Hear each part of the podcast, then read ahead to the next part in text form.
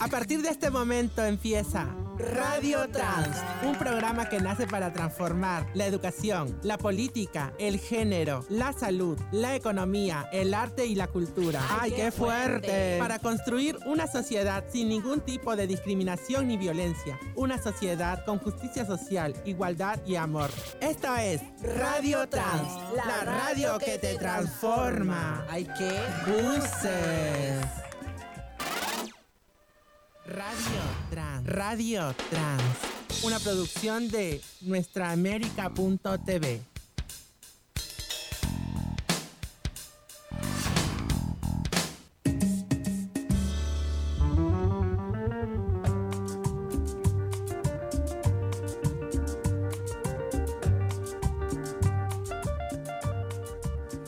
Imainaya ñañaykunas, taraykunas, guarmikunas, Sutini Gaela, Tracacha Afrandina. ¿Cómo están? Soy Gaela y este es un nuevo episodio de Radio Trans, la radio que te transforma.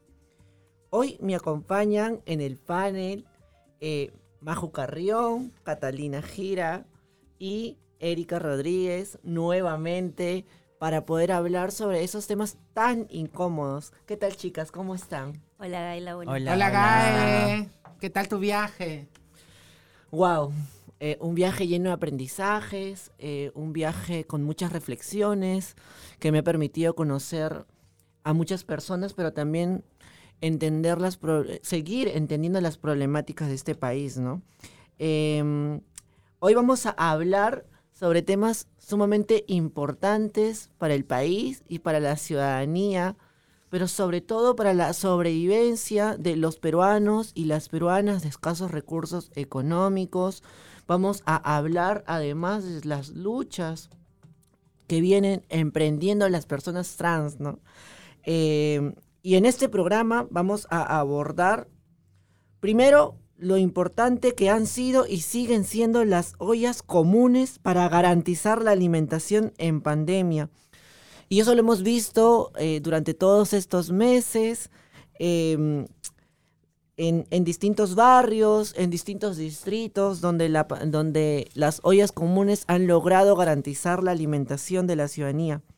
Además, vamos a hablar de eh, la problemática de las mujeres trans, de las personas trans y de la lucha que hacemos en el, el Poder Judicial para poder lograr el cambio de nuestros datos. Para eso nos va a acompañar eh, Leila Huertas, directora de Féminas, que ya ha estado antes con nosotras. Sin embargo, antes de entrar a las entrevistas para abordar estos temas a fondo, yo quisiera reflexionar acerca de lo que hemos venido viendo a lo largo de estos, de estos, últimos, de estos últimos años, lo que hemos visto durante estos días, lo que hemos visto recientemente em, con estos, estos hechos de violencia perpetrados por esa derecha eh, bruta, por esa derecha achorada, por esa derecha violenta que eh, no solamente insulta, sino que ha demostrado estar dispuesta a todo con tal de, de volver a tener el control absoluto del país, ¿no? Vamos a, este, por eso, a, recordar lo, lo que han hecho el 28 de septiembre con las mujeres que salieron a reclamar y exigir eh, el aborto libre y seguro y gratuito, a expresar su indignación frente a un Estado que todavía no les permite poder decidir libremente sobre sus cuerpos. Vamos a, a, este, creo que es necesario reflexionar acerca de eh, todo lo que ha venido ocurriendo, ¿no? Eh, por parte de, de estas de estas organizaciones, de esta, de esta derecha extrema que este, alza cruces de Borgoña, que este, golpea, grita, insulta a quienes no piensan como ellos, ¿no? Definitivamente, Gaela, es terrible de verdad lo que durante esta semana hemos visto, pero todo esto ya viene de tiempo atrás, ¿no?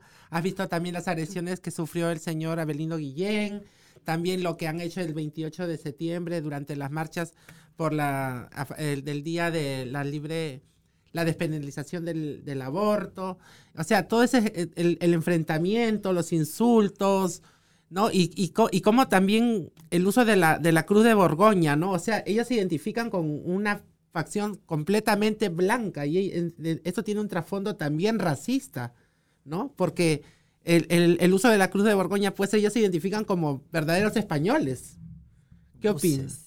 Sí, pues este, a mí me, parece muy, muy este, significativo que mientras algunas mujeres estábamos reclamando el derecho, ¿no? El 28 de septiembre último, eh, otras mujeres trans estaban logrando también, este, como Dania, eh, el, cambio de sexo en su, en su DNI, ¿no? Entonces, eh, a mí me parecía bastante significativo que ambos, ambos hechos estuvieran sucediendo, ¿no? Y, me causó gran, gran asombro, ¿no? Estos este, acontecimientos este, agresivos de grupos fundamentalistas, ¿no? De esta reciente em, eh, hecho de que en las marchas de las mujeres se presenten a agredirnos, a insultarnos, ¿no? Se dijeron cosas muy gruesas que me hacen recordar a lo que siempre nos dicen a las mujeres que reclamamos o las mujeres que no nos quedamos calladas en las calles, en el trabajo, eh, cada vez que reclamamos algo, siempre nos tildan de todo, ¿no? Y, eran adjetivos muy gruesos, ¿no? Nos, les dijeron putas, les dijeron cochinas, les dijeron cuídense, este, asesinas. Y entonces esa agresividad yo eh, ya la había visto algunos años atrás, si no mal recuerdo, en el 2018, que cuando fui a la Embajada de Argentina con otras compañeras a unirme al respaldo, cuando las compañeras argentinas todavía estaban luchando por este derecho. Y vinieron, ¿no? Este, estuvieron ahí eh, señoras eh, de las iglesias, chicos jóvenes que venían con esas este, banderas de cruces que, que ustedes señalan y venían en su cara se les reflejaba el odio que si ellos hubieran podido nos hubieran agredido físicamente y a mí me aterró la verdad. Eh, luego llegó este Fabricio Escajadillo a, como que a querer convencernos de que no estemos ahí. Entonces era una, una cosa muy terrible, ¿no? Y, yo creo que todas tenemos que este, eh, darnos cuenta de eso, de que eso está avanzando y organizarnos para darle pues este, para contrarrestar eso, ¿no? ¿Tú qué piensas, Caro? Cata. Perdón. Sí, y lo que están comentando no me parece, me parece familiar, porque ahora al inicio de la pandemia se vio la cara de muchas personas, la realidad de sus, de sus, de, de sus caras, ¿no? Por ejemplo, entre mujeres trans también hay eso. Hay mujeres trans que son de derecha y son muy maltratadoras a mí me decían terrorista, me decían eh, comunista y un montón de cosas. Horrible. Pero Gaela, ¿qué es la extrema derecha?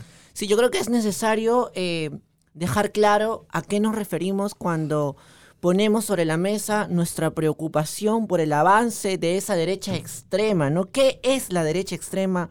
Pues es una facción violenta de la ultraderecha peruana está en contra de la democracia, ¿no? Que sale a, reclamar y a exigir democracia pateando, golpeando, insultando a quienes no piensan como ellos, ¿no? Y lo único que han demostrado es que están dispuestos a hacer una lucha armada, que están dispuestos a eh, todo por volver a tomar el control absoluto del país. No soportan las opiniones divergentes, no soportan que hayan cambios y que esos cambios les quiten el ah, control absoluto del país. No creo que es necesario también evidenciar cuándo eh, han comenzado estas manifestaciones. No hemos visto a la resistencia ir a provocar a este, marchas pacíficas, presentarse donde están mujeres eh, pidiendo y exigiendo una educación con enfoque de género, donde están pidiendo eh, la poder decidir sobre sus cuerpos. Ahí han ido, ¿no? O sea, no es que estén poniendo eh, sus opiniones de manera libre. No, no, no. Están yendo a perseguir a quienes no piensan como ellos, a golpearlos, a insultarlos, ¿no? Y creo que es necesario eh, evidenciar además cuando este, se han producido estos desenlaces, ¿no? Y han sido casualmente cuando explotó lo de los cuellos blancos y se ha ido acrecentando durante la segunda vuelta de este año. Hemos visto además los enfrentamientos durante esta semana, como bien decías, Maju, lo que ha pasado con el fiscal Abelino Guillén, con quien nos solidarizamos. Hemos visto también cómo el último 28 de septiembre han ido hasta el Poder Judicial a perseguir a las compañeras. O sea, las compañeras no han ido a buscar a, este, a esta derecha extrema, sino ha sido al revés, ¿no? Precisamente, Gaela. O sea, este grupo, la resistencia, no hace ninguna resistencia. Ellos van al ataque y sus ataques empiezan en las redes. ¿Has visto todos los ataques violentos que tú misma sufriste durante tu campaña en las redes sociales, ¿no? Hay, ahí hay congresistas, hay gente del Fujimorismo, hay que decirlo, ¿no? Hay gente de la ultraderecha, hay gente de, de los fundamentalistas religiosos. Y todo está mezclado ahí, ¿no? Y lo camuflan como democracia, porque dicen democracia, pero cuando no está a su favor, ya no, no. no cuando precisamente la democracia es lo que a ellos más les molesta. Sí, pues son tiempos también donde en el contexto de pandemia, ¿no? Este, eh, se trastocan, pues, ¿no? y entonces yo creo que eh, vuelven a lo, tratan de volver a, a, lo, a lo conservador y lo quieren tener como sea, ¿no? Pero bueno, son tiempos de cambio también y las, las luchas, la gente, las, la gente que lucha, ya no está, pues, este, ya no va a soportar que, que volver a esa, a, a, esas, este, a esas formas de mantener el sistema, ¿no? Este, yo tengo mucha fe en que todas las mujeres, todas las disidencias y todas las personas en general que en, banderan una lucha, este, eh, están más radicales que nunca y estamos frente pues eh, al siglo XXI y que todas las cosas tienen que cambiar, el sistema tiene que cambiar, los derechos se tienen que conquistar ineludiblemente, ¿no? Y yo tengo mucha fe y nada, estar atentos, nada más atentas, atentes a estos grupos fundamentalistas.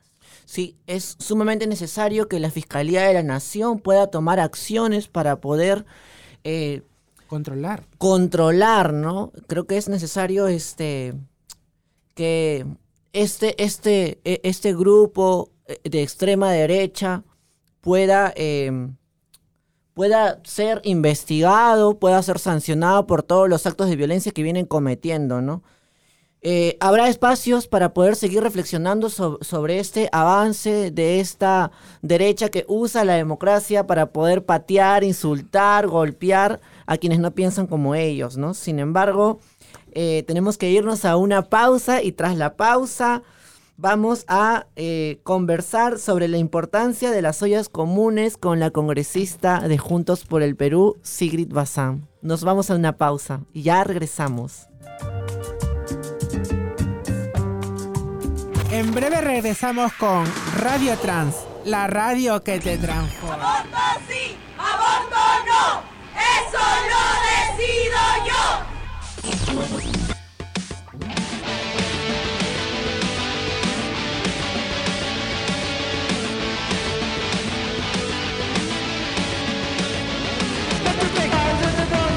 Hola, somos Las Públicas, un espacio de mujeres y disidentes sexuales, con 10 años explotando nuestra mejor habilidad, investigar y compartir información sobre aborto. Hemos abortado, hemos acompañado, somos muchas y somos comunidad. Quédate con nosotras. La información es poder. Las Públicas, un podcast de la colectiva por la libre información para las mujeres. Búscanos como Las Públicas en Spotify, iTunes, Google Podcast, Apple Podcast y Podomatic. Nuestraamérica.tv es un canal de televisión independiente de ámbito latinoamericano que se transmite por Internet y que promueve la democratización de la comunicación social. En nuestraamérica.tv puedes encontrar contenidos políticos, sociales, económicos, culturales, históricos, de género y feministas que aportan a la transformación de la sociedad. Síguenos en redes como nuestraamérica.tv o busca todo nuestro contenido en www.nuestraamérica.tv.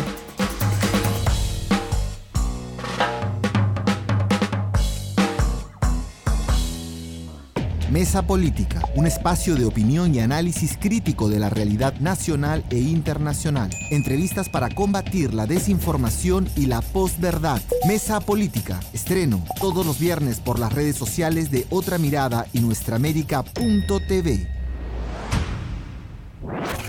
Seguimos escuchando Radio Trans la radio que te transforma.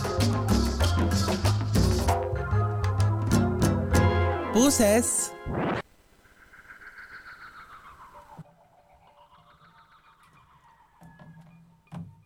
Ya regresamos después de la pausa, eh, de la reflexión que hemos tenido y vamos a abordar el tema de las ollas comunes. Las ollas comunes han logrado garantizar la alimentación de muchas personas de escasos recursos económicos y lo hemos visto durante la pandemia. Han sido las ollas comunes las que se han movilizado, han sido las ollas comunes las que han salido a gestionar alimentos, víveres, empadronar y han sido las que han dado una respuesta frente a la ausencia del Estado.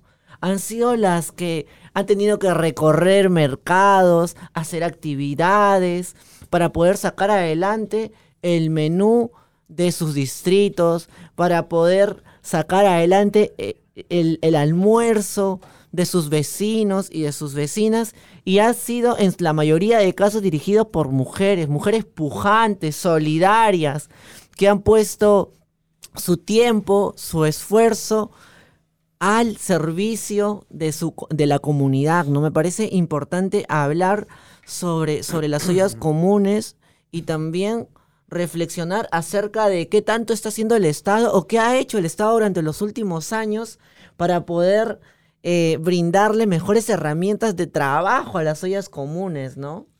Chicas, nuevamente las mujeres se han fajado, se han puesto los pantalones, como siempre, como siempre, ¿no? Obvio. Y ellas son las que han sacado adelante a las familias durante esta pandemia. Yo me acuerdo de que todo esto, toda esta onda de las ollas comunes y de los comedores populares, me acuerdo de la época del Fujishock, cuando la gente realmente no tenía pues dinero, ¿no? Y se juntaban todas las vecinas y decían, oye, vamos a hacer una olla en común, pues, ¿no? Para poder comer acá todas, porque todos los barrios, ¿no? Siempre se juntan las mamás y ahí se juntan, cocinaban, cocinaban una ollita y ya pues comíamos todas las chicas, todos los, nosotras que éramos chivolas, ¿no? Y ahora durante esta pandemia nuevamente salió a flote eso, ¿no? Toda la solidaridad de todas las familias, cómo se juntaban. Yo que vivo en Villa María, verdaderamente en los cerros, ¿no? La gente a veces no tenía para el gas. Chicas, cocinaban con leña. Había en la, después de cocinar, había un grupo de señoras que salían a buscar madera, para poder al día siguiente nuevamente hacer la leña, para poder este, hacer el, al día siguiente pues el caldo de mote, la lenteja. Luego se organizaron mucho más para poder ir a buscar alimentos al mercado central, al mercado de frutas, para recibir donaciones, ¿no? También desde la, desde, desde la sierra, desde las regiones, también llegaban donaciones increíblemente, sacos de papa, ¿no? Que se aglutinaban todos en, en el... En el en los, en los, en los comités de, cada, de cada sector y luego se repartían. Y todas estas cosas realmente son muy bonitas, muy esperanzadoras, ¿no? Pero no debería de ser este, algo que debería tomarse a la ligera. El Estado debería de también poner cartas en el asunto, ¿no? Y hacer, por lo menos tener una, una planificación para que estas, estos emprendimientos este, autosostenidos eh, de, de, de, la, de, las ollas comunes, pues tengan siquiera un reconocimiento también, ¿no? Porque las, las, señoras, como te digo, las mamitas, hasta abuelitas, ellas también merecen pues tener también un reconocimiento del Estado por esta este trabajo, esta labor, ¿no, chicas? Sí, también no hay que olvidar las ollas comunes que aparecieron en pandemia, por ejemplo, de las ollas comunes de las mujeres trans. ¿No? Se vio ahora también que se reunieron las chicas del centro de Lima, hicieron sus ollas comunes. También el Estado tiene que acordarse también de, este, de estas ollas comunes porque también existen, ¿no? ¿Tú mencionaste un proyecto? ¿El nombre de un proyecto? Sí, justo estaba viendo ahora, estaba buscando en internet ollas comunes que es hashtag adopta una olla, que es una iniciativa de la municipalidad, municipalidad de Lima, la cual por dos semanas eh, recibe ayuda del sector privado, en la cual le permite a estas ollas comunes eh, un, una autosostenible luego, ¿no?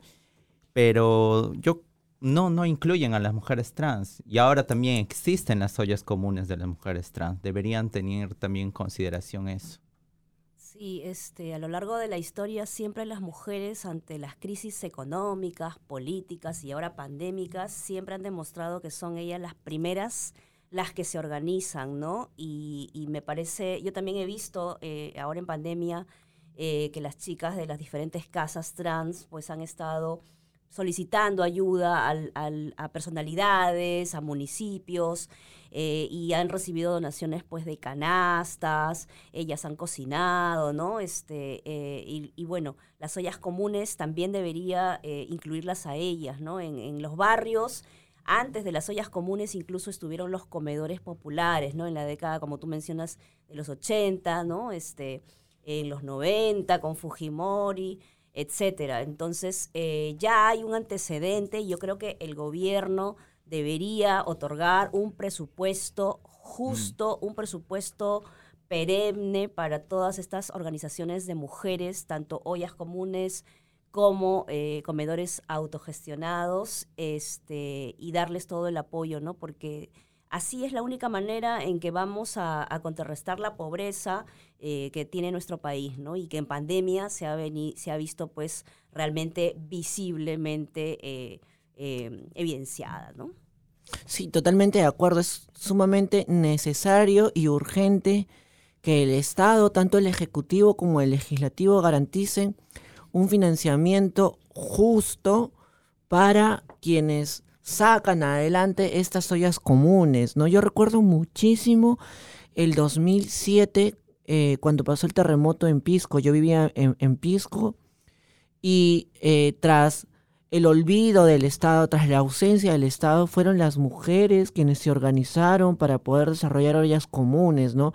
Y eso, como ustedes lo mencionan, lo hemos visto eh, ahora durante la pandemia lo hemos visto, cada vez que hay una crisis hay una respuesta colectiva, comunitaria de las mujeres, de los pobladores, para poder dar respuesta ante una situación real, hasta un hecho concreto. Y en este caso, creo que es sumamente necesario que el Congreso pueda efectivizar una norma legal que les permita a las ollas comunes, a los comedores populares, a las, a las organizaciones de mujeres contar con presupuesto para poder realizar un financiamiento efectivo y no tengan que ir haciendo marabares por el camino para ver cómo compran los víveres que necesitan para el menú de hoy día, ¿no? Eso es totalmente injusto. Los víveres y los implementos que necesitan, porque para un comedor, para una olla, pues se necesita una cocina especial, unas ollas, ¿no? Este, tener pues este todo un, un, lugar, un espacio, ¿no? Donde puedan llegar los comensales. Eso es lo ideal, eso. ¿no? Pero, pero en realidad,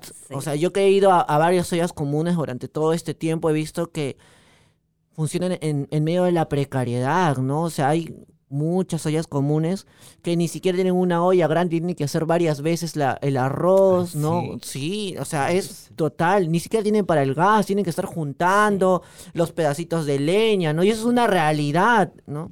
Como decía Catalina, ¿no? La, las chicas, por ejemplo, del centro de Lima, tenían que levantar su colchón para poder wow. poner la cocina y para ¿Ah, poder sí? cocinar para las chicas que vivían todas en ahí, en el hotel donde viven, en, en, esos hoteles familiares donde viven pues todas las chicas así en cuartos, ¿no?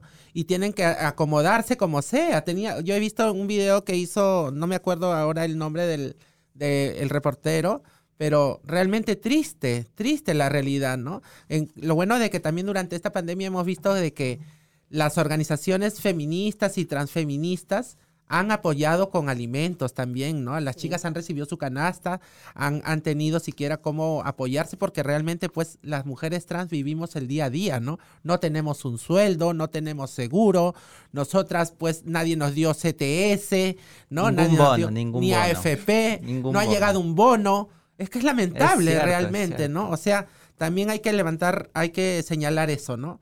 También. Y lo que mencionabas, Erika, ¿no? De, en los 80, este, ¿te acuerdas del vaso de leche que claro, salió con Barrantes, ¿no? Sí, pues, y de ahí sí. en adelante, pues, ¿no? Realmente la respuesta comunitaria de nuestras madres, de nuestras abuelas, sí. es, ha sido, pues, este, ejemplar, ¿no? Y sí, felicitar sí. también, ¿no? Es porque es una labor muy dura, cocinar para un montón de personas. Levantarte a las 5 de la mañana para poner uh -huh. la olla de Organizar a la señora, sí, es, es una tarea ardua. Yo que este, mi madre es militante también de, de los comedores autogestionados y sí. yo la he visto desde pequeña, pues cuando se iba con las señoras que de, que de Villa El Salvador, con las compañeras de, de Nueva Esperanza, etcétera, ¿no? Y entonces todas las, las señoras ahí se organizan en horarios.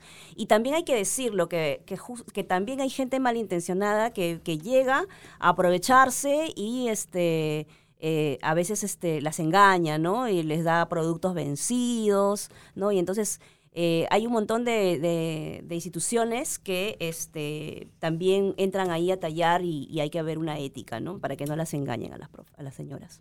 Sí, yo creo que eh, a propósito de esta conversación es necesario también dejar claro que ningún gobierno anterior ha sido capaz de garantizar el sostenimiento de las ollas comunes, ningún gobierno anterior ha sido capaz de poder brindarle un financiamiento, un presupuesto justo a las ollas comunes, ¿no? Con este gobierno vemos el ánimo de poder poner el tema sobre la mesa, pero ese ánimo es insuficiente si no va acompañado de políticas públicas concretas y efectivas, ¿no? Por eso es necesario eh, desde aquí exigirle al Ejecutivo que ponga en marcha una política pública que llegue a todos los rincones del país, ¿no? Y también es necesario aprovechar el tema en el que hablamos sobre eh, las ollas comunes de las mujeres trans. Eh, creo que es necesario primero agradecer a organizaciones como Más Igualdad que llevaron a cabo eh, una, una recolección de víveres, de fondos, para poder hacerle llegar a, a- las mujeres, a algunas mujeres trans, porque no pudimos llegar a todas, eh, una pequeña ayuda, ¿no? Sin embargo, no debería ser así. El gobierno debería garantizar una ayuda directa a las personas trans y desde aquí queremos exigirle al ministro Franke eh, que pueda implementar algún bono, algún mecanismo de ayuda directa para las personas trans, ¿no? Lamentablemente no hemos podido conectarnos con Sigrid Bazán por, por temas de conectividad, pero eh, seguimos, eh, bien, seguimos abordando este tema y seguiremos eh, viendo este tema tras la pausa. Ya regresamos. En breve regresamos con Radio Trans, la radio que te transforma. ¡Aborto sí! ¡Aborto no! ¡Eso lo decido yo!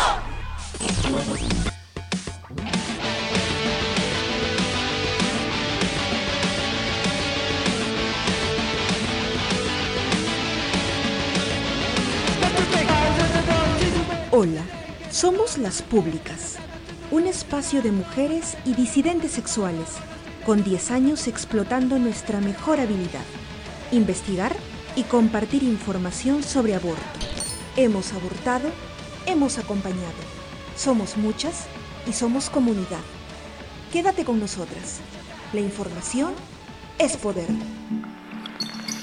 Las Públicas, un podcast de la colectiva por la libre información para las mujeres. Búscanos como Las Públicas en Spotify, iTunes, Google Podcast, Apple Podcast y Podomatic.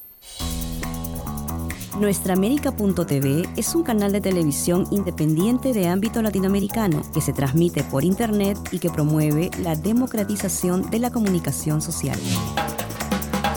En Nuestraamérica.tv puedes encontrar contenidos políticos, sociales, económicos, culturales, históricos, de género y feministas que aportan a la transformación de la sociedad. Síguenos en redes como Nuestraamérica.tv o busca todo nuestro contenido en www.nuestraamérica.tv.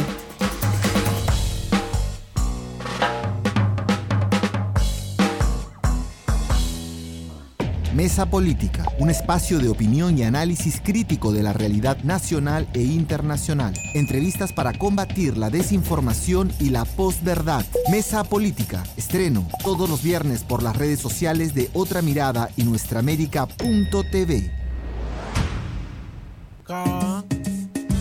Esto es Radio Trans, un programa para transformar la educación, la política, el género, la salud, la economía, el arte y la cultura. Para construir una sociedad sin ningún tipo de discriminación ni violencia. Una sociedad con justicia social, igualdad y amor. Sabrás. Esto es Radio Trans, la radio que te transforma. Radio Trans. Radio Trans. Una producción de nuestraamérica.tv. Radio Trans. Algo suave. ¿Ay qué? La radio que te transforma. Con- Buse.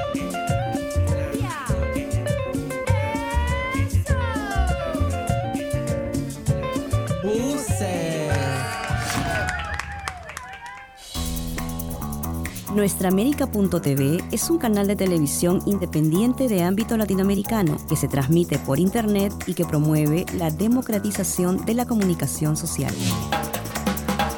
En Nuestraamérica.tv puedes encontrar contenidos políticos, sociales, económicos, culturales, históricos, de género y feministas que aportan a la transformación de la sociedad. Síguenos en redes como Nuestraamérica.tv o busca todo nuestro contenido en www.nuestraamérica.tv.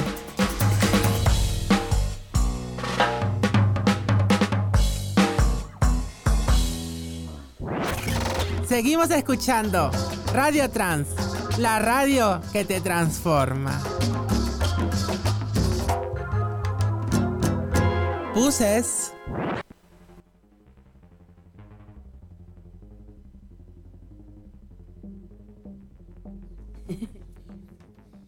Ya estamos de vuelta aquí en Radio Trans, la radio que te transforma, para seguir hablando acerca de las ollas comunes y el papel que han desempeñado durante la pandemia. En el bloque anterior hemos hablado sobre lo necesario que han sido las ollas comunes para poder garantizar la alimentación de quienes menos tienen. Para hablar sobre este tema nos acompaña Sigrid Bazán. Ella es congresista de la República, ha militado en, en- en la izquierda hace muchos años, desde hace muchos años, y además ha sido dirigente universitaria. ¿Qué tal, Sigrid? ¿Cómo estás?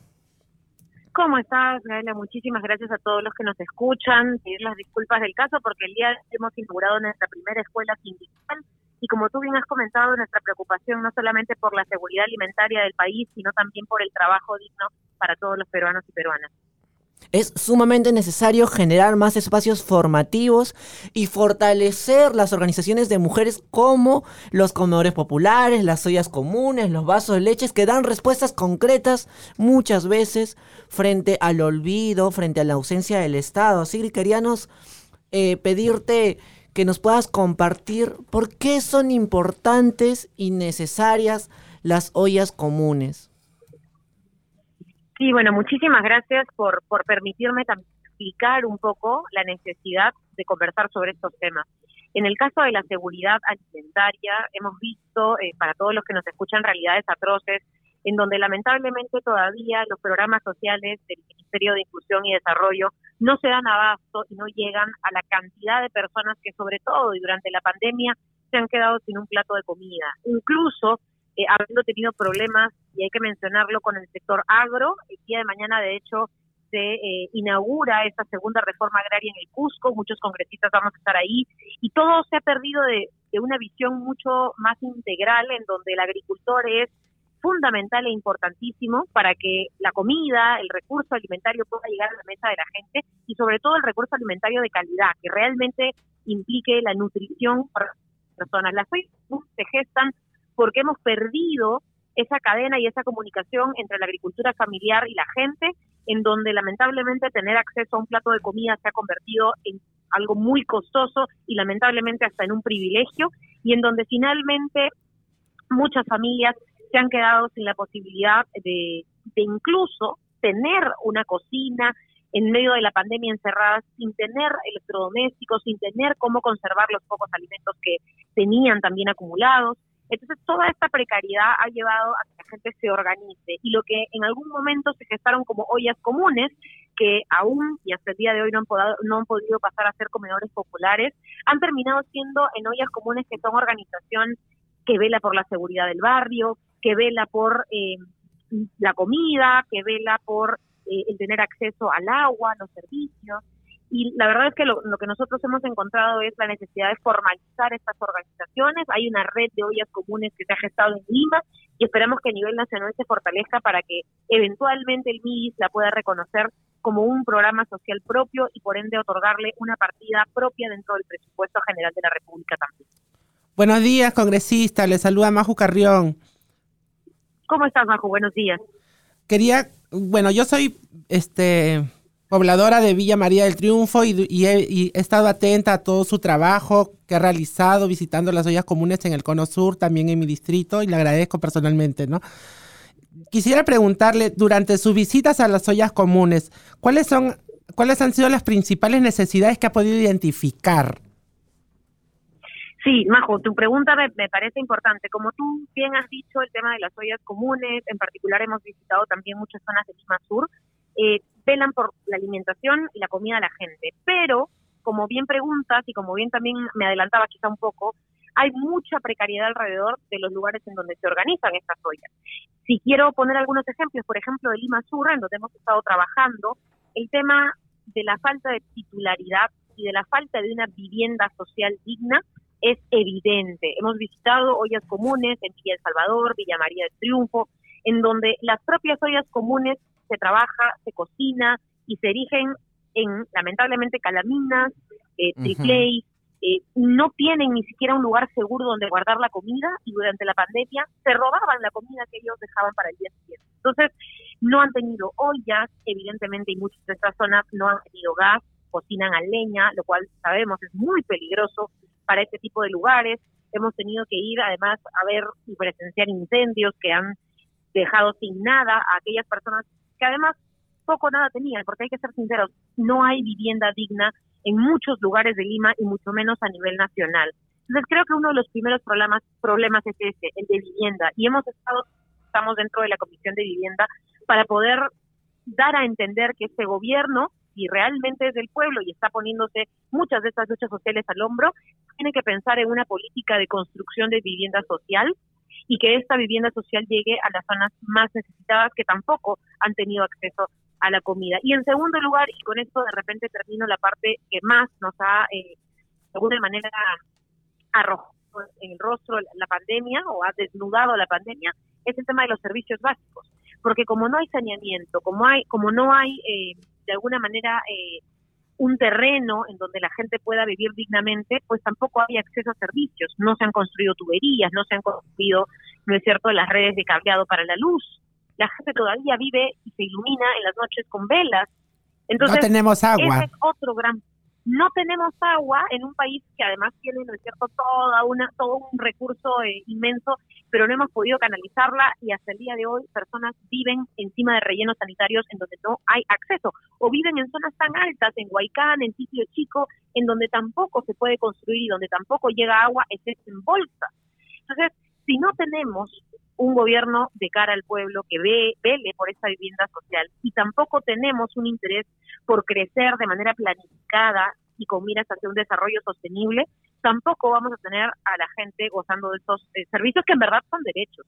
Por eso es que creo que esa es una problemática que está muy ligada a lo que las ollas buscan. Sin agua tampoco se puede cocinar, por cierto. Entonces es fundamental que luchemos por esta agenda transversal que nos convoca. ¿no? Wow, este, Siri, es muy importante todo lo que señalas. ¿Qué tal? Te saluda Erika Rodríguez.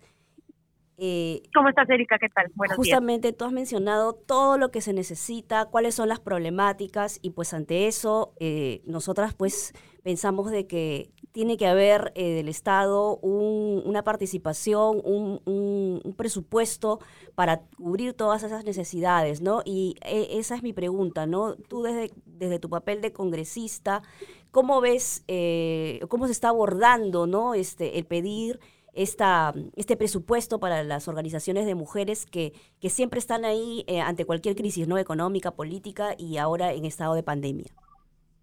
Sí, mira, aquí tenemos un gran problema.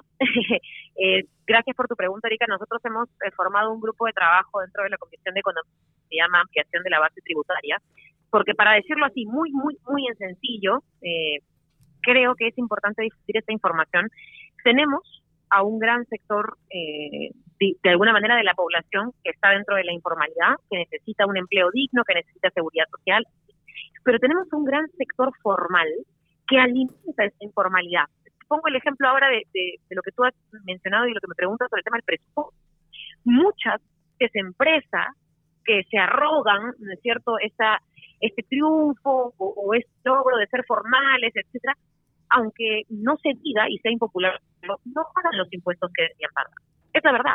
En el país hay una ilusión y una evasión de impuestos de parte del sector formal tan grande, y eso lo he hablado con técnicos, que si esta evasión y esta ilusión tributaria se cortaran de aún, tendríamos por lo menos un 9% más recaudación.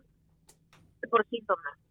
Estamos hablando de millones para poder atender las necesidades sociales de vivienda, de alimentación, de salud, de derechos sexuales y reproductivos, de tantas cosas que están tan pendientes y relegadas.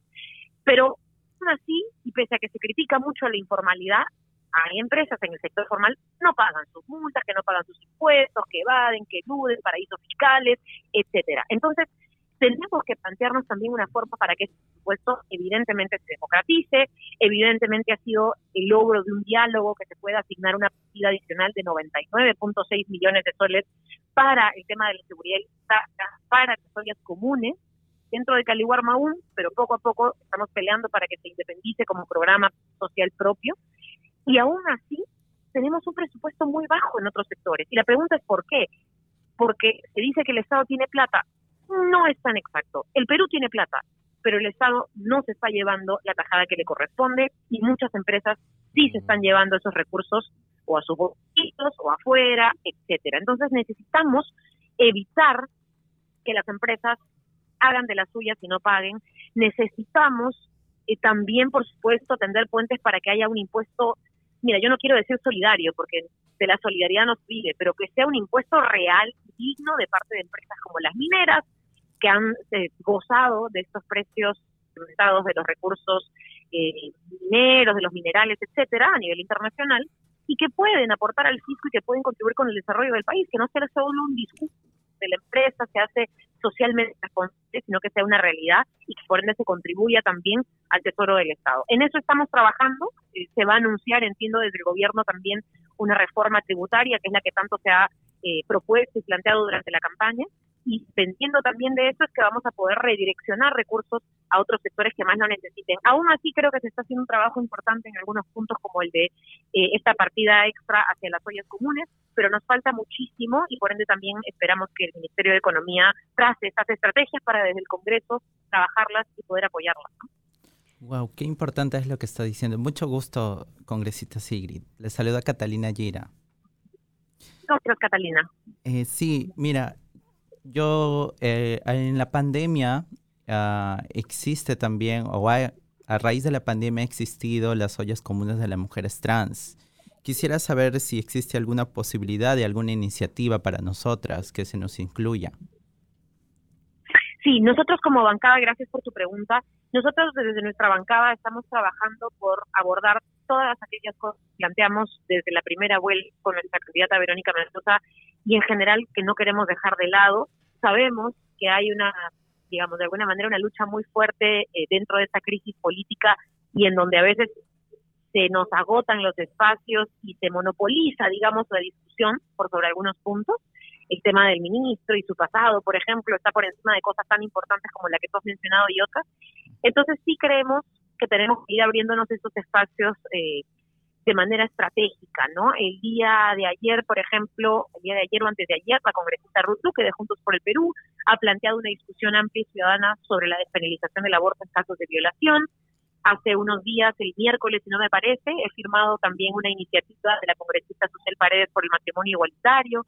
Y sabemos que esas son, no son cosas que se van a confundir mucho, pero estamos tratando también de abrirnos espacios, como bien mencionaba, dentro y en medio de una crisis que sofoca, que asfixia otro tipo de voces. En el caso de las personas trans, entendemos también que hay un trabajo muy valioso de la compañera Gaela y de otras compañeras organizadas, por eso felicitarlas a ustedes y pedirles que sigan ahí detrás, luchando y peleando la que las necesitamos, es que para dentro del Ministerio de la Mujer e incluso dentro del Ministerio de Economía y Finanzas, en donde el propio ministro Franque se ha comprometido a hacer un espacio que discuta la problemática de género, la problemática de los derechos también de las personas LGTBI, de las mujeres, de todos en realidad, de todas las compañeras, y creo que es fundamental que esos espacios se vean de manera interseccional, porque finalmente las personas independientemente del género, independientemente de cualquier otra cosa, también sufren por la pobreza, por la desigualdad, por la falta de recursos, por el hambre, por el frío en la sierra y selva del país. Entonces sí creemos que esta lucha debe ser una lucha de todos, de todas, y es fundamental que no se pierda esta perspectiva, pero que tampoco se abandonen, ¿no es cierto?, las agendas, las propuestas y los derechos de la ciudadanía, independientemente, ¿no es cierto?, de, de quién.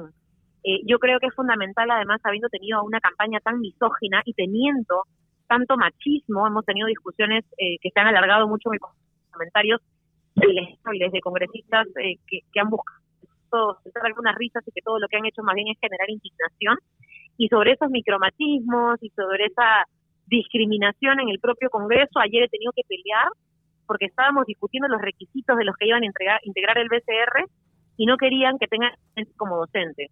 Si no tenían experiencia como empresario, tener experiencia como docente no servía de nada. O sea, imagínate que el nivel de discriminación también va hacia los maestros. Y uno a veces no escucha esas discusiones, pero si la pusiéramos en un medio de comunicación, cree indignaría eh, el nivel de, clasismo del malo que existe en este Congreso. Así que frente a ellos, creemos que la ciudadanía organizada también nos tiene que dar un sostén y un apoyo. Como te comentaba, el día de hoy estamos trabajando con sindicatos y a veces les pedimos a ellos no nos dejen, porque también tenemos un Congreso adverso y que para abrir un, un Congreso que está preocupado por algunos temas obsoletos, que se ha quedado entrampado en un debate infértil, ¿no? Sin embargo, a pesar de que hay un grupo de congresistas limeños preocupados por anular a las personas, por obstaculizar el trabajo del gobierno, por primera vez tenemos un gobierno que ha mostrado preocupación por garantizar la soberanía alimentaria de este país y creo que es necesario que esta que, esta, que esto, este ánimo de poder acompañar las distintas luchas se traduzca en políticas públicas efectivas, ¿no? De aquí, desde aquí estábamos reflexionando sobre la necesidad, Sigrid, de que eh, el gobierno garantice políticas públicas efectivas, concretas, para poder garantizar el financiamiento de las ollas comunes. Estábamos también eh, exigiendo desde aquí, con mucho cariño, pero también con mucha fuerza, al ministro Franklin que pueda eh, brindar un bono de ayuda específico para las mujeres trans, para las personas trans de este país, ¿no? Quiero eh, agradecerte, Sigrid, por, por, estar hoy día con nosotras. Espero que no sea la, la, última vez, espero que nos puedas acompañar para poder seguir hablando sobre distintos temas, sobre todo sobre economía, ¿no? muchísimas gracias, Sigrid. Sí, yo quisiera, no, a ti, Gael, a todas ustedes, yo quisiera solamente dejar un último mensaje y decir que es verdad que estamos en una crisis política eh, complicada que yo espero se desentrampe pronto, pero también es verdad que llevamos años, y sobre todo ustedes, luchadoras, llevan años en un trabajo silencioso, que después de esta crisis nos da el espacio para visibilizar y que deje de ser silencioso ese trabajo, para poder salir, como decimos a veces, con todo y poder también encarar a aquella población que ya no gobierna, que ya no gobierna. Tenemos que salir de esta crisis para empezar a decir, somos gobierno y somos un gobierno que dentro de esa pluralidad va a poder darle el espacio a todas las voces, a todas las sangres también. Y que como bien decía eh, el presidente en algún momento, que él mismo también y todos nosotros también estamos, ¿no es cierto? Y venimos de un sistema machista, venimos de una cultura compleja y estamos tratando de sacar, ¿no es cierto? Y dejar atrás esas malas prácticas que la clase política pasada ha instaurado como ley, tenemos que decirlo también al profesor que se acuerde que en un discurso planteó que tiene que haber no solamente una constitución, sino un sistema y un gobierno que huela, que sepa a pueblo, ¿no es cierto? Y que venga del pueblo. Y que en memoria y en honor a esas palabras dejemos también que todas las luchas silenciosas sean visibilizadas, sean recogidas y finalmente lleven consecuencias y frutos de ese trabajo a la gente que más lo ha necesitado y a la gente que más ha tenido y puesto expectativas en esta elección última. Así que yo les agradezco un montón a ustedes, lo mismo que les he dicho a los trabajadores aquí, no dejen de trabajar, no dejen de hacer lo suyo, no dejen de estar organizadas y esperamos que también sigamos este trabajo conjunto y que poco a poco podamos visibilizarlos y sea nuestro pues realmente este gobierno. Muchísimas gracias. Gracias Sigrid, con tu reflexión nos vamos a la última pausa del programa. Un abrazo, ya regresamos. En breve regresamos con Radio Trans, la radio que te transforma. ¡Aborto sí!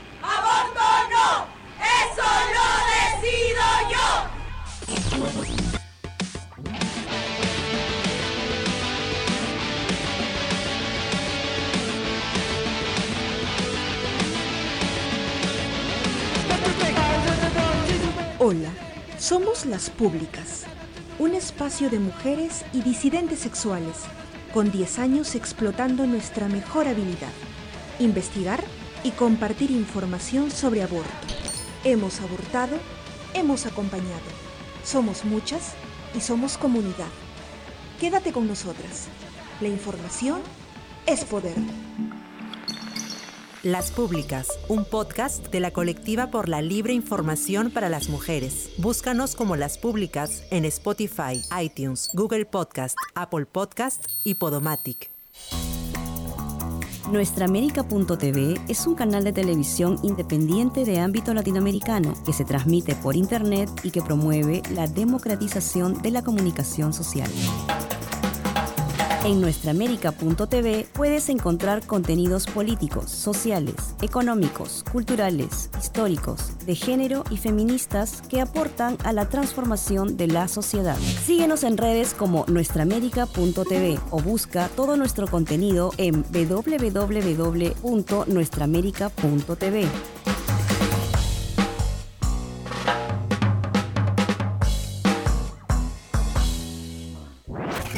Seguimos escuchando Radio Trans, la radio que te transforma. Puses. Ya estamos de vuelta en este último bloque de nuestro programa eh, y queremos aprovechar este último bloque para poder tener, además de lo cultural, reflexionar acerca del el logro, el hito histórico que hemos alcanzado el último 28 de septiembre gracias a la lucha, a la fuerza, al coraje de Dania, una mujer trans que ha logrado el cambio de sus datos en el DNI sin, una, sin realizarse una cirugía eh, de sexo, ¿no? De, de, de reasignación de sexo, de, reconocimiento de sexo, ¿no? Y esto es todo un logro para las personas trans porque estamos rompiendo barreras judiciales, porque hoy una mujer trans tiene un DNI eh, con sexo femenino, con su nombre, eh, sin haberse realizado una vaginoplastía, ¿no? Esta, esta cirugía atenta muchas veces con nuestros derechos sexuales y reproductivos y Dania ha marcado un hito en la historia. Conversaremos más sobre este caso en, en, el próximo programa.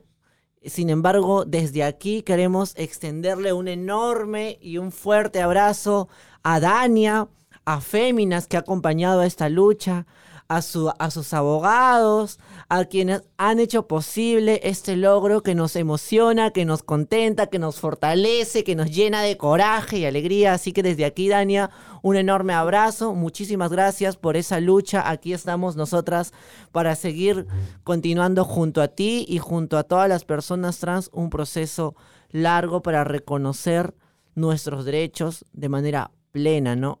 Ahora sí, eh, les dejo eh, en manos de Erika Rodríguez para poder entrar a fondo al bloque cultural. Dale, Erika. Hola, buenos días a todas las, a todos nuestros oyentes, nuestras oyentes, que todos los sábados ya eh, son, son nuestros fieles seguidores. Bueno, para el día de, hoy voy a hacer una recomendación de poesía eh, feminista, eh, por un lado, pero sobre todo de poetas jóvenes, ¿no? Este, que están eh, en el escenario, que están este, en las ferias y que me parecen poéticas interesantes, ¿no? Este, voy a hablar brevemente sobre Gretel Guarmicha, es una poeta trans, eh, voy a hablar sobre Florencia Piedrabuena, que es una este, poeta feminista argentina. Y voy a eh, dar una reseña, una breve reseña sobre eh, el libro de Yvonne Bermuy, que se llama Disección. me parece muy importante señalar ¿no? este, que son poéticas de, mujeres nobles, ¿no? este, que recientemente están eh, publicando en algunos casos sus primeros poemarios, en otros un poco ya tienen un camino recorrido, etc. Bueno, eh, primero voy a hablar acerca de Gretel Guarmicha. Eh, ella es de, nació en Lima y creció en Cusco. Es una escritora y activista trans. Ella se define como una artista multidisciplinaria, pues además de escribir es profesora de danza contemporánea, artista visual, actriz y modelo. Ha publicado cuatro poemarios, Pasarela Inolvidable, Transiciones y Canciones, Espinas, Flores y Cicatrices y Vampireza de la Poesía. Actualmente se encuentra escribiendo una novela llamada Tradiciones Transgénicas y pueden obtener todos sus cuatro poemarios en formato digital contactándose con ella al correo gretelguarmicha.gmail.com. Justamente de, tradición, de transiciones y canciones voy a leer el poema Mis Sentires donde ella toca eh, la temática de los inicios de su transición y del proceso de volver a nombrarse, ¿no? Y pone ahí este, en la voz poética al personaje del chico chica o Lady Boy. Mis sentires. Chico, soy nuevo aquí. Llevo meses en hormonas. No tengo trabajo. No tengo clase. Soy nuevo aquí. Soy nuevo. Soy un casi chico. No tengo color. Tampoco madrina. Nací en el mundo, estoy sola. No tengo prisa, no tengo un plan, no tengo dueño. Traté de ser creyente, pero su Cristo es diferente. Su sombra no tiene cruz. Él no tiene una cruz en medio de toda esa luz. Chico, perdona, soy nuevo aquí. Y volví al infierno. Mi vida se vuelve plana. Empecé mal, pero hoy soy consciente Estoy intentando, si es posible, poner a cero desde el principio. Lo que hice tuvo origen. Me aferro a mis palabras, al eco de mi voz, a mis manos, que solo escriben. Bueno, es muy intensa esta poesía. La poesía trans siempre rompe, siempre me conmueve. Un saludo para Gretel por autorizarme a leer sus, sus textos y bueno, eh, ya saben cómo conseguirlos a través de su página. La segunda autora es Florencia Piedrabuena. Eh, ella nació en Argentina en 1989. Es docente, poeta y militante. Estudió la carrera de letras en la Universidad de Buenos Aires desde el 2008 eh, organiza y recita en distintos ciclos y festivales de poesía. Dicta talleres desde 2014 y en el año 2016 publicó el libro Catálogo de Poesía, Lengua de Mandinga, Restos por Textos Intrusos. Y en el 2017 la plaquette La carne de las revoluciones y los cuerpos en las luchas. Ese libro, por ejemplo, pueden encontrarlo en las redes, está liberado. Lo buscan así, tal cual, con ese nombre. Eh, este febrero 2020 presentó su poemario Esto es todo lo que arde por la editorial Maldemar, eh, sello el cual ella dirige. Y actualmente se dedica a la docencia, milita en organizaciones feministas y dirige el sello editorial Maldemar. Y está a punto de publicar el poemario FEM por editorial Mutanta. Y justamente voy a leer un poema de ese poemario, así que tenemos una primicia. Eh, pueden encontrar toda su información y sus textos en el Instagram arroba flor.du.mal. Eh, voy a leer el, poema Acción Directa, que a mí me encanta mucho. Eh, todo lo que hace Florencia, la verdad, le, le recomiendo mucho. Acción Directa. Tenés razón, no hago halagos, ni voy a besarte frente a las multitudes. No me salen los rituales del engalanamiento y puede que te canses de mí. Nunca supe decir bien las cosas que siento. Me salen como un tiro al cielo, silbando la potencia que me guardo. Concentro el afecto en una botella. Le meto un trapito, me hago un fuego. Mi amor es una molotov. No quiero hacer de esto un enfrentamiento. Por inercia rompo veredas y tal vez te estalle. Mi amor es, es un cascote arrojado. Te pido perdón si no ves cuando me sonrojo es por la costumbre de salir siempre con un pañuelo en la cara, cuando hay que ponerle el cuerpo a lo que pasa. Sobreviví tanto tiempo así entre protocolos de seguridad que mi corazón aún late porque escucho tu voz de mando y no es capricho. Quise resguardarme para seguir de pie. Me cuesta querer de cualquier forma, pero reconozco ante todo el compromiso y si te escribo carteles y organizo las palabras y las saco en columnas a la calle en forma de pancartas y te empapelo el barrio con afiches y hago de nuestra cita un debate y milito el territorio de tu cuerpo y me pierdo en tu manifestación, quiero tu aguante a mi lado, agitando como nunca este grito, mi amor es un puño alzado apuntando a tu pecho que tiembla de miedo e igual avanza. Estoy cortando las calles para que me recibas y escuches todas las reivindicaciones que tengo para hacerte. Nunca supe decir bien las cosas que siento y quizás te resulte extraño. Mi amor es un piquetero hambriento a punto de saquearte.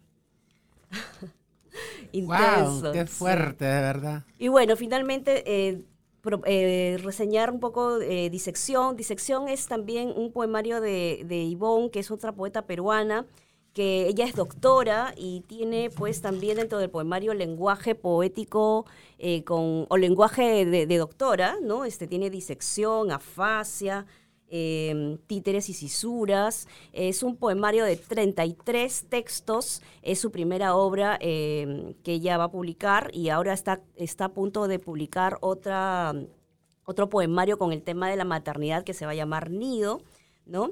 Este, eh, y bueno, también está eh, publicando en Lumpérica, Apogeo, La Mula Web, entre otras editoriales. De ella voy a leer eh, rápidamente eh, el poema que más me gusta, que se llama Festibulba.